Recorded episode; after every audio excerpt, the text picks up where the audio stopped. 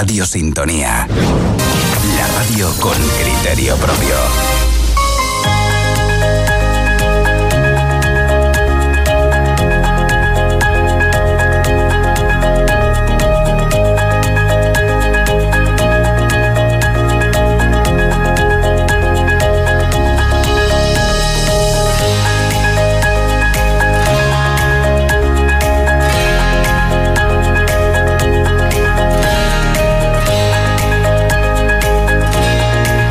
11 y 20 de la mañana. Estamos ya en este espacio que le ofrecemos eh, semanalmente y que tiene que ver con la gestión municipal. Hoy nos acompaña y es un placer para nosotros recibir a Eduardo Tarquis. Como saben, es el eh, responsable del área de educación y patrimonio histórico en Puerto del Rosario.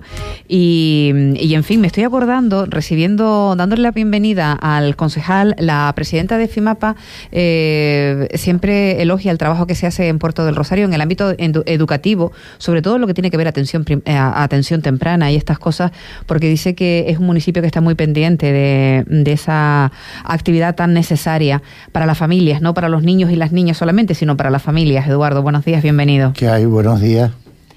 Eh, bienvenido y, no es habitual, ¿eh? ya, ya se lo digo. Eh, siempre estamos tirando de la oreja, así que vamos a, poner también en, valor lo que está bien hecho ¿no? y, lo que eh, así consideran la familia que se hace bien, por lo menos en Puerto del Rosario, la atención temprana. Sí, bueno, ahora nos ha llegado unos dineros a través del Ministerio del Ministerio de Igualdad la Consejería de Asuntos Sociales y nos ha llegado a nosotros tanto a la, a la concejala de Igualdad como a Educación y hemos se ha hablado con las AMPAs para que las AMPAs mm, pidieran subvenciones y para la conciliación familiar con los niños. Y ahí entra también entra lo que es eh, la acogida temprana y la salida tardía, no nos olvidemos, siempre hablamos de acogida tardía, pero también hay otra otra variante que es la salida, la salida tardía.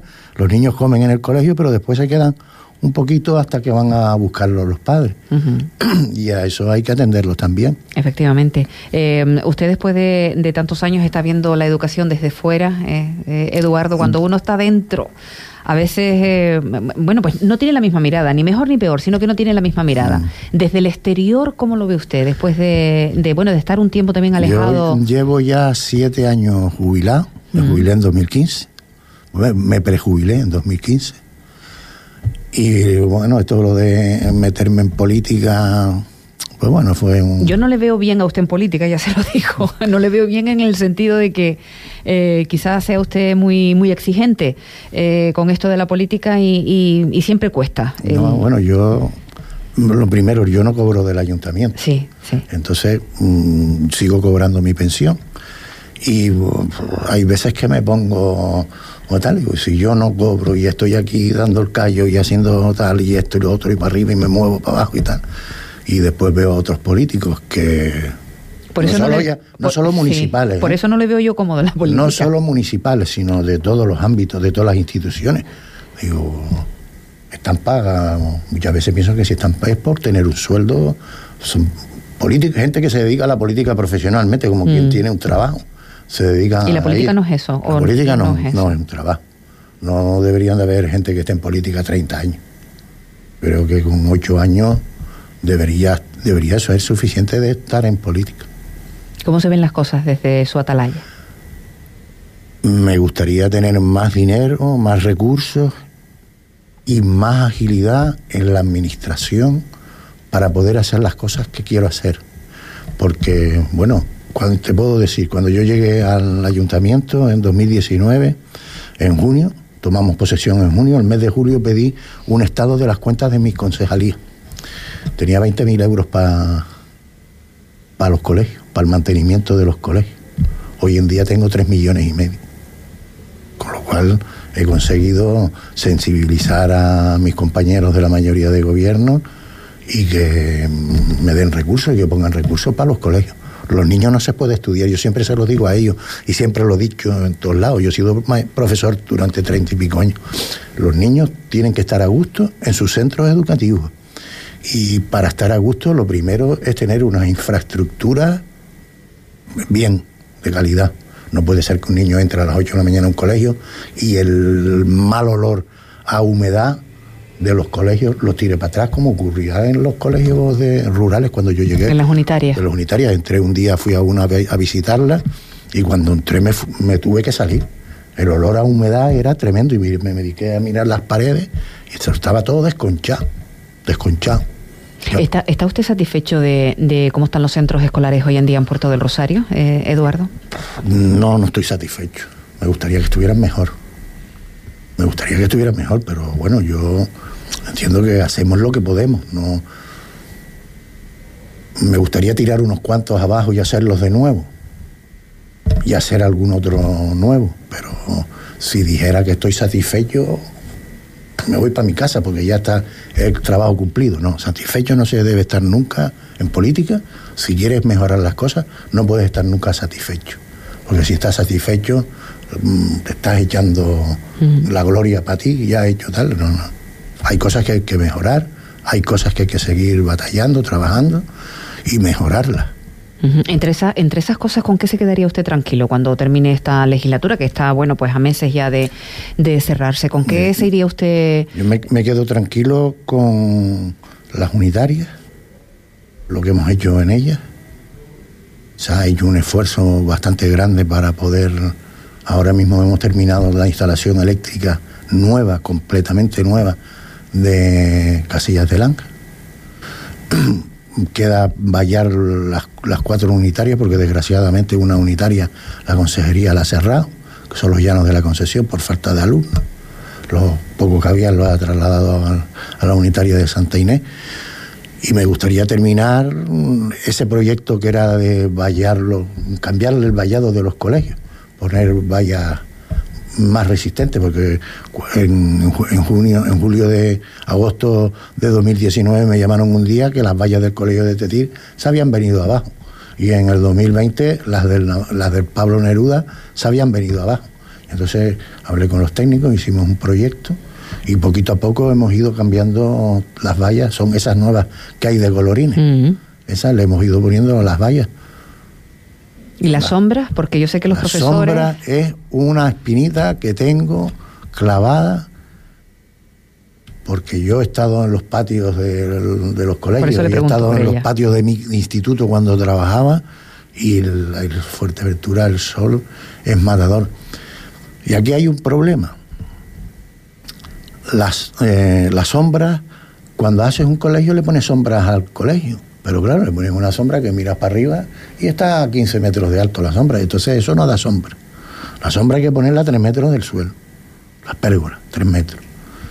Voy a, ahora mismo estamos eh, admirando, planteando los presupuestos y quiero meter una partida para ponerle sombras, pérgolas, a todos los colegios de Puerto Rosario, a los patios.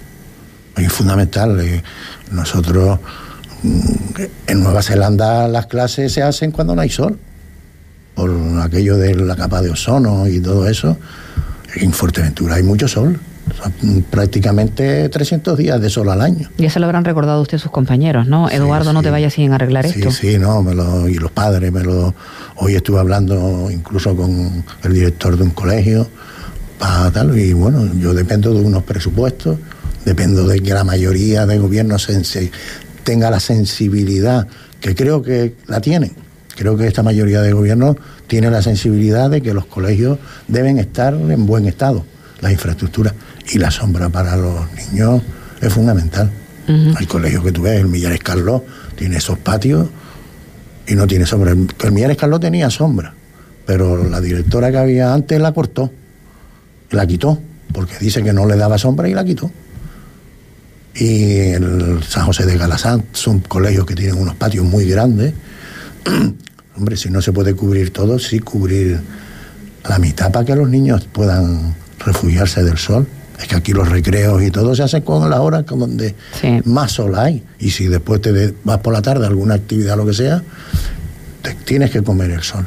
Uh -huh. Y a ver si puedo meter en los presupuestos. No, yo lo voy a meter en la solicitud otra cosa que después... Se lo acepten. En Hacienda me lo acepten. Pero yo creo que sí, porque eh, los directores y los padres están eh, no presionando, pero sí interesándose por ese tema. Y entonces, claro, eso el año que viene nos interesa Usted que ha estado gran parte de su vida vinculado a la, a la educación, aunque ahora esté desempeñando una, fusión, una, una, función en el ámbito político, pero sé que eh, en ese contacto de la concejalía con los centros escolares tiene usted muy presente siempre, eh, bueno, pues a lo que ha dedicado gran parte de, de, su vida, ¿no? Que es al ámbito formativo, al ámbito de la, de la educación.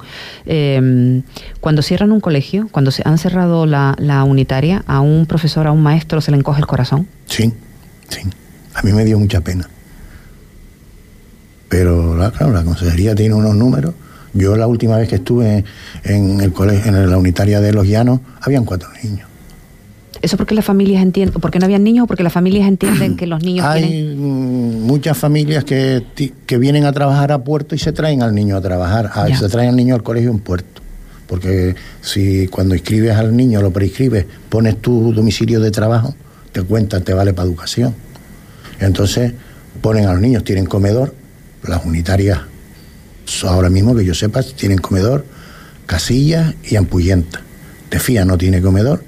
Y entonces los padres prefieren traerse a los hijos, a los niños, a puerto, tienen comedor y prácticamente les coincide la hora de salida con la recogida tardía de esos niños y ya se los llevan para su casa.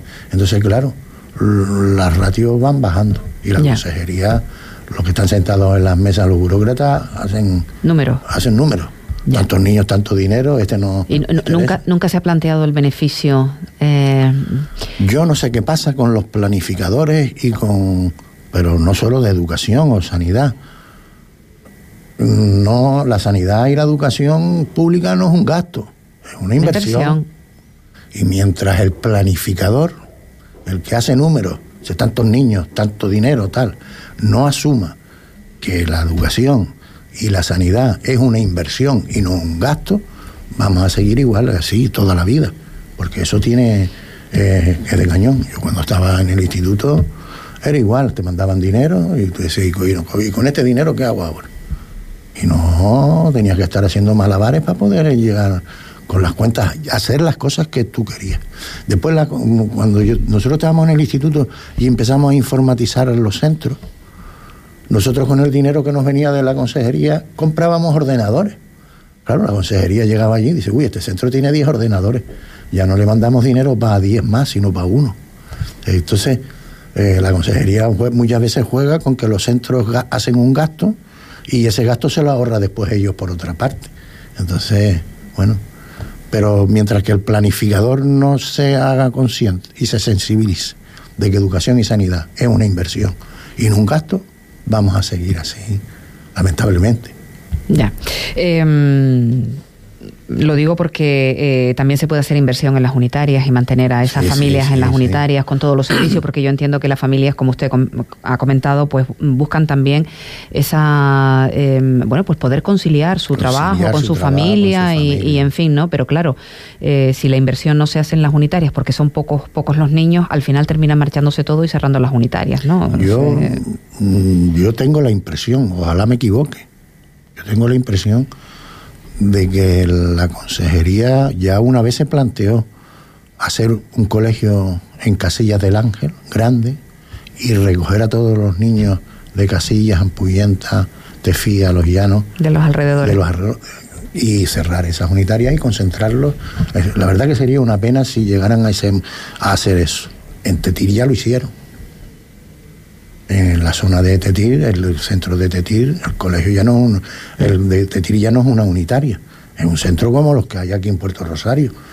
Te tiene menos alumnos, más chicos, pero han cerrado los estancos, han cerrado eh, la matilla, toda esa zona de ahí ha sido cerrado los colegios y concentrados los niños en el colegio de Tetir.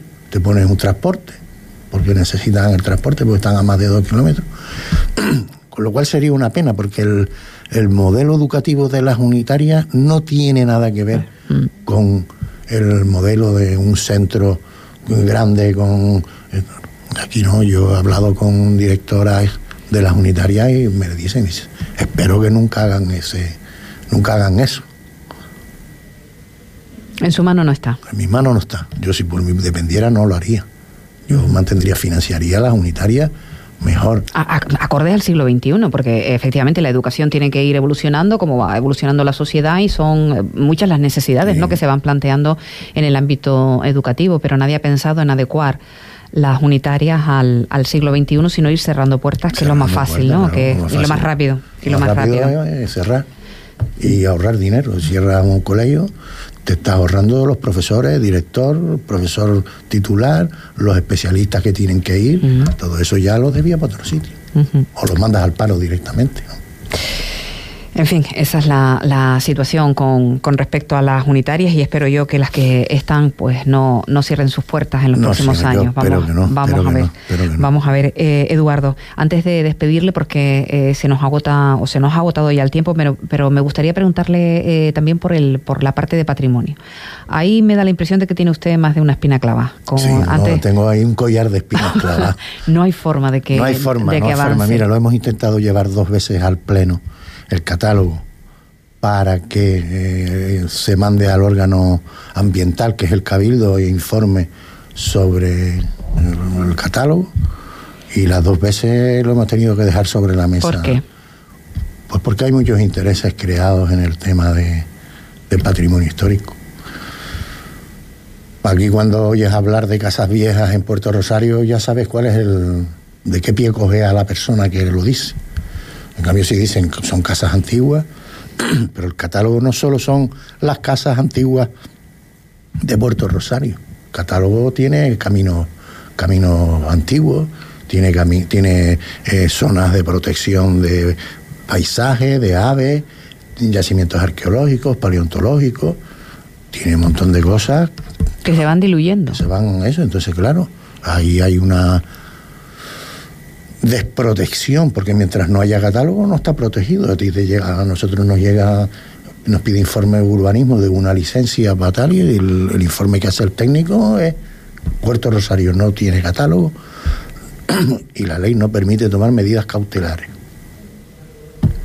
Ahí en ahora con la discoteca Magma, quien tomó la medida cautelar no fuimos ni el ayuntamiento ni el cabildo fue la, Dirección General de Patrimonio que mandó parar la obra, pero claro, la mandó parar el gobierno de Canarias, porque el ayuntamiento dice, usted, catálogo, no tenemos.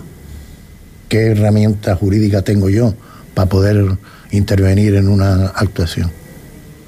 No tengo, no tengo. Entonces no puedo. Y es una, una cosa que tengo clavada en el corazón, el no concienciar a, a la corporación para que para sacar adelante el catálogo. Hay muchos intereses por medio, eh, sobre todo con las casas antiguas de Puerto Rosario. Entonces, claro, ahí presionan unos dados y nosotros somos dos en el ayuntamiento. ¿Se refiere al grupo de, de Podemos? De Podemos somos dos en el ayuntamiento. Los otros, unos están a favor, otros están en contra, otros están. Y las dos veces que hemos intentado llevarlo a pleno, lo hemos tenido que dejar sobre la mesa. Porque no había acuerdo. El, catálogo está redactado, por lo tanto. Hay una fase, la fase 1 en la que está redactada, que son todas las fichas de todos los bienes que podrían ser, porque el que estén en esa ficha no quiere decir que vayan a ser protegidos. Eso después tiene, que es lo que hemos nosotros intentado hacer, convencer a, a la corporación. Eso tiene que pasar por información pública. Y en la información pública se aceptará o no se aceptará las alegaciones que presenten las personas.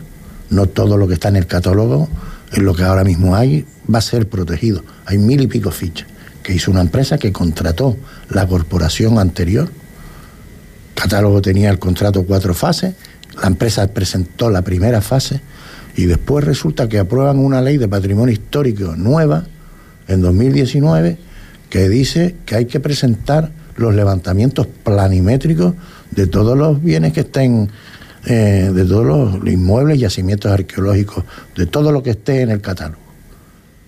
La empresa nos manda un escrito, una carta diciendo que es esa adaptación sale 30.000 euros. El contrato eran 50. La ley de contratos del Estado no te permite tener un sobrecoste de más del 55% como eso.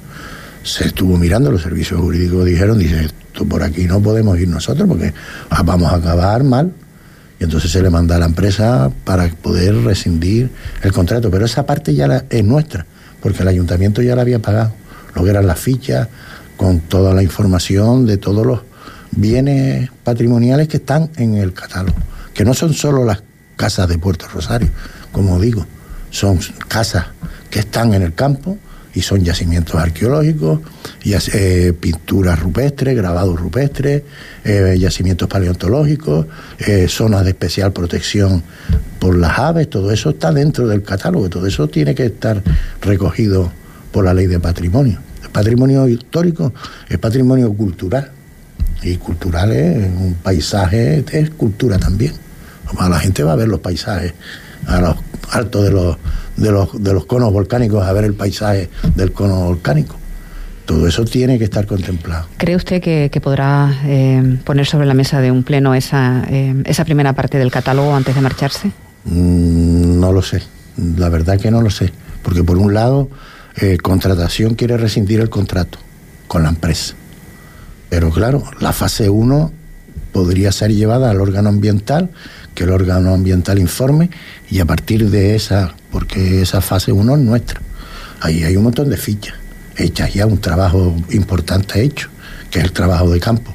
A partir de ahí se podría volver a retomar el, el catálogo con otra empresa, adaptándolo a la nueva ley de patrimonio. Sí, que esa, esa, primera parte lo, lo único que sería es eh, eh, sacarlo a, a, exposición pública para que haya alegaciones, para que se vaya. No, no, esa primera parte no es para llevar, no se va, no se manda. Eso se tiene que mandar al órgano ambiental que es el cabildo. El, del cabildo. El cabildo informa si eso requiere o no eh, informe de impacto ambiental. O sea, es el proceso inicial. El proceso inicial es lo que estamos al principio. Pero ni eso. Claro, es que estamos al principio hace de cuatro años, hace ya casi cuatro años. Entonces, claro, hay mucha gente que presiona el catálogo, el catálogo, pero mm, si por mí dependiera el catálogo ya se hubiera aprobado ya hace tiempo, pero no depende de mí, depende de 21 personas en el ayuntamiento para poder continuar con el recorrido administrativo del catálogo. En fin, eh, Eduardo, gracias por estar con nosotros este rato aquí en, la radio y, nada, espero yo que haya mejores noticias la próxima vez que nos sentemos y, sé que pues tiene usted una parte de satisfacción en el ámbito educativo y, una parte tremenda en, patrimonio, ¿no? Em, bueno, pues si no entendemos que el, que el patrimonio eh, tenemos que conservarlo, tenemos que cuidarlo, que no es nuestro, además no el patrimonio solo pensando en algo inmobiliario, sino también en el paisaje que usted que usted ha recordado, que también forma parte de, de, todos nosotros. Eh, en fin, pues yo creo que ahí nos da la medida de cada uno, ¿no? Antes de, acabar, me gustaría recordar a los ciudadanos que han solicitado la ayuda escolar y que están pendientes de venir a recoger el vale, el vale, el bono que, de la ayuda, que el plazo se cierra el 13 de octubre, la semana que viene. Quedan, no sé si 14 personas por venir a, a recoger. Así que recuérdenlo, recuérdenlo. que si lo han solicitado porque lo necesitan. Claro, claro, pero lo que pasa es que después, eh, yo no sé qué pasa, que vienen más tarde o no sé qué, que no puede. La gente también trabaja, tiene y aquí hay que venir de... Sí, pero estamos hablando del material de los niños. Sí, sí, Eso tiene que ser antes, antes, antes que nada. Ya hay un montón, y después, es que la cosa está que cuando te presentan la solicitud, en julio, en agosto ya están preguntando que si ya le dimos las ayudas, después le sacamos los listados con las concedidas y ves que van pasando los días y que van pasando los días. Bueno, a ver la familia. En fin, eh, pues Eduardo. Quería recordarlo antes de terminar. Muy bien, eh, gracias. Insistimos por no, por, por, por, su tiempo y hasta una próxima ocasión. Gracias. A ustedes y saludos a todos los ciudadanos y a ustedes muchas gracias por facilitarme el, el micrófono para poder hablar de estos temas. Bueno, pues despedimos al concejal de Educación y Patrimonio del Ayuntamiento de Puerto del Rosario. Vamos a hacer una pausa publicitaria muy cortita y enseguida está con ustedes nuestra compañera Pilar con el invitado de, esta hora, de ya del mediodía, porque estamos a menos cuarto. Y em, escucharemos eh, charlando a la compañera Pilar con Julio Cruz, cofundador de Animal Academy.